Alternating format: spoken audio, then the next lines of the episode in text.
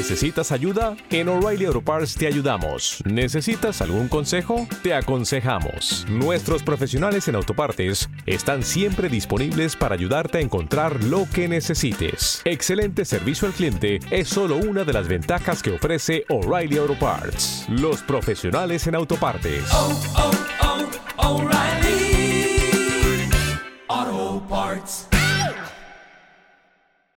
Hola, ¿qué tal amigos? Soy Henry Lee Schmidt. Bienvenidos a otro capítulo más de Henry Lee Habla. El podcast donde vais a poder escuchar las versiones audio de mis artículos en Henry Lee Escribe. En el artículo de hoy, Requiem por los derechos de autor. Durante la década de los 2000, la industria discográfica vivió una cruenta batalla contra la piratería. La proliferación de redes que compartían archivos a escala internacional basándose en el estándar MP3 supuso una sangría constante para las empresas del sector, quienes se veían sobrepasadas e indefensas. Aunque de los 2010 en adelante se fue encontrando un equilibrio de negocio gracias a la publicidad y el streaming, la forma de monetizar la música había cambiado para siempre. Varios factores contribuyeron a que en apenas 10 años los derechos de autor dejaran de considerarse la principal fuente de ingresos de los artistas, pasando a ser una mera figura simbólica y testimonial. En este artículo vamos a analizar uno a uno todos esos elementos, con el objetivo de entender cuál es el papel actual de la propiedad intelectual en la música. Difícil de explicar. Al contrario que con las patentes comerciales, donde se inscriben productos o tecnologías concretas, registrar propiedad intelectual para la música es algo más etéreo, ya que no es el disco físico lo que queremos proteger, sino la canción que se encuentra dentro, la idea. Asociar la música a dispositivos específicos como el cassette, el vinilo o el CD ayudaba a dar una impresión intuitiva de lo que suponía la propiedad intelectual. Un disco pirata era algo así como unas zapatillas de imitación. En el momento en que se rompe esa vinculación con el formato físico y la canción se convierte en un archivo virtual que flota en Internet, la cosa se complica. Tras separar la obra musical de su recipiente, la propiedad intelectual está expuesta a muchas preguntas. Por ejemplo, ¿cantar canciones en la ducha o tocarlas en un concierto con nuestra banda es delito? ¿Dejarle un disco a un amigo viola derechos de autor? ¿Y pincharlo en una fiesta? Del mismo modo, la gestión de esos derechos también desata suspicacias. ¿Cuánto hay que pagar por el uso de una canción? ¿Es lo mismo para todas? ¿Dónde lo especifica?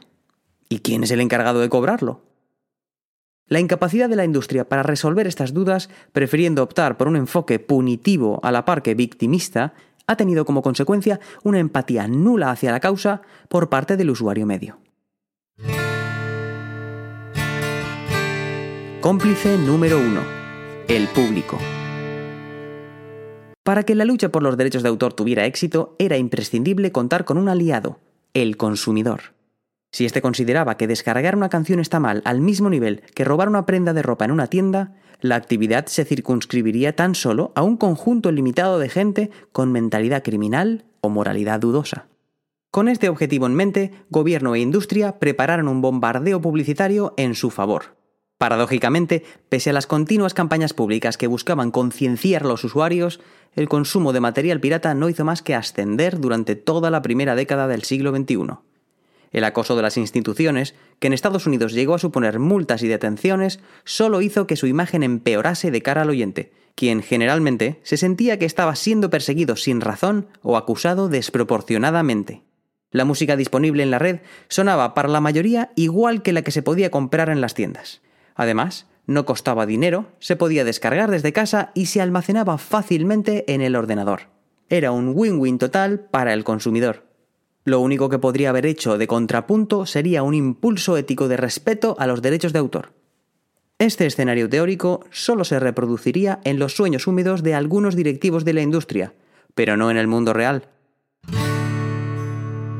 Cómplice número 2. El artista independiente. La aparición de la música digital y la opción de descargarla gratis no solo suponía una oportunidad de oro para los consumidores, también lo era para muchos artistas. En concreto, los músicos amateur, así como aquellos que se autoeditaban, veían en Internet una plataforma publicitaria llena de posibilidades.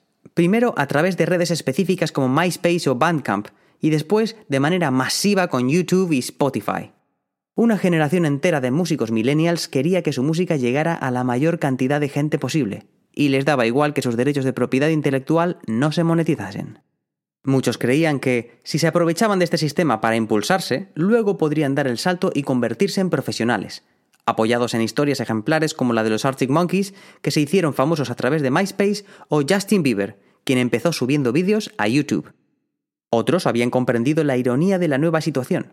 Si ellos mismos ya no compraban los discos de sus artistas favoritos, estrellas famosas, era poco probable que alguien lo hiciera con sus canciones independientes de producciones modestas.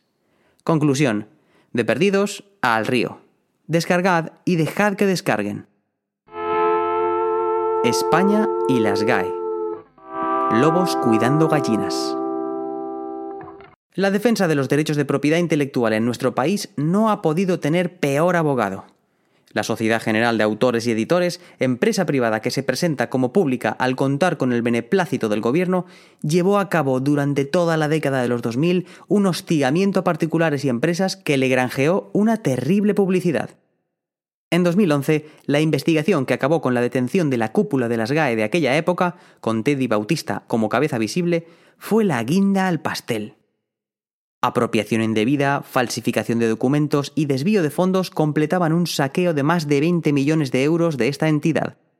Ese dinero, que debía haber recaído en los artistas, fue pagado por el contribuyente de diversas maneras.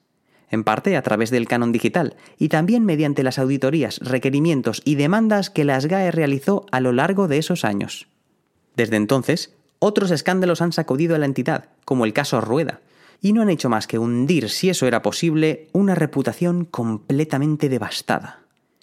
Los artistas se sentían estafados y los consumidores robados y humillados. Parecía que el enfrentamiento entre el interés del consumidor y el de los artistas era irreconciliable. ¿Cómo hacer para conseguir que los usuarios respeten algo que no aceptan, especialmente cuando pueden saltarse la ley con total impunidad y sin que se les juzgue socialmente por ello? Streaming. El círculo se cierra. El servicio de descarga pirata fue mudando de piel con los años, y cuando la policía cerraba un portal, otro aparecía. Todo empezó con Napster, pero después vinieron Kazaa, Mega Upload, The Pirate Bay y muchos otros. Este ajetreo y cambio constante ponía a prueba la paciencia de los usuarios que descargaban contenido regularmente. Se podía seguir haciendo, pero implicaba a menudo engorrosas trabas y esperas. Ese fue el agujero que permitió a la industria volver al terreno de juego. Durante la década de 2010, con empresas como YouTube y Spotify a la cabeza, el streaming cambió la forma que teníamos de interactuar con la música, reconciliando a la industria con el oyente. En este formato podíamos tener todas nuestras canciones favoritas al instante. No había que esperar, tampoco ocupaba espacio en el disco duro, la calidad era alta y el catálogo gigantesco. Además, el precio era muy competitivo, un mes de servicio costaba lo mismo que una entrada de cine un sábado por la noche. En otros casos, como el de YouTube, el gasto era directamente cero. La plataforma generaba ingresos a través de la publicidad insertada en los vídeos.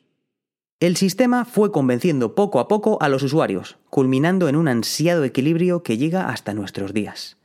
Ahora, la industria gana dinero otra vez, aunque menos que antaño, y el público vuelve a consumir cultura de manera legal. Pero, ¿y qué pasa con los artistas? El último mono. En el mundo post-streaming se recuperan los pagos por derechos de autor, pero aquellos que reciben los artistas son irrisorios. Tienen que ser millones las visitas en un vídeo o las escuchas de una canción para que produzca un ingreso considerable para el creador. La manera de asegurar los derechos del artista ha sido rebajándolos hasta lo más ínfimo. Varias estrellas de la canción combatieron inicialmente el modelo del streaming. En vano, pues el público ya había decidido, y en cualquier caso, era mucho mejor ese escenario que el de la piratería. Todos acabaron cediendo. Por su parte, los nuevos artistas que han crecido en el mundo digital apenas cuentan con los royalties como forma de ingreso y solo consideran la propiedad intelectual como herramienta de defensa en caso de suplantación o plagio por parte de otros músicos. Saben que los conciertos y el merchandising son ahora su fuente de negocio más fiable. El futuro inmediato del sector parece encontrarse en los grupos tributo, que viven un auténtico auge. En un entorno donde componer canciones ya no es rentable, el dinero está ahora en escoger temas de otros y tocarlos frente a un público entregado que no quiere sorpresas.